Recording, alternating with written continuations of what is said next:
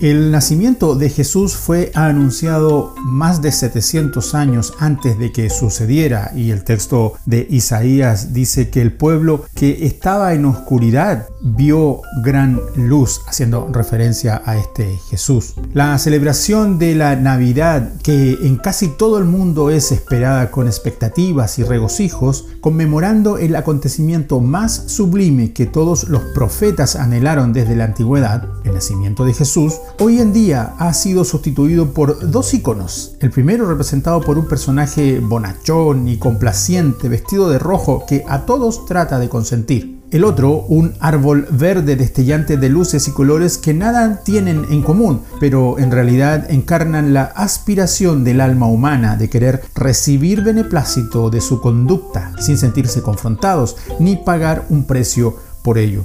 Pero no solo en esta época festiva se quiere borrar el nombre de Jesús del contexto humano. Desde su mismo nacimiento, hace más de 2000 años, se intentó destruirlo, cuando el rojo carmesí tiñó con dolor la vida de cientos de bebés por la mano de un monarca astuto y soberbio.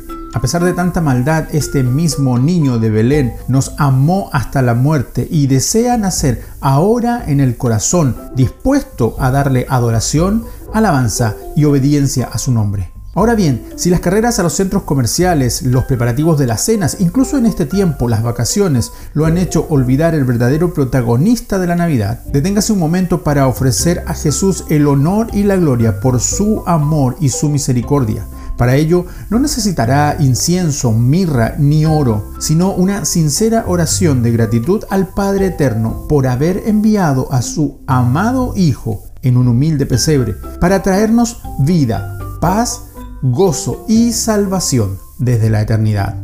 ¿Sabes? La verdadera Navidad es luz y esperanza encarnada en Jesús. Bendiciones.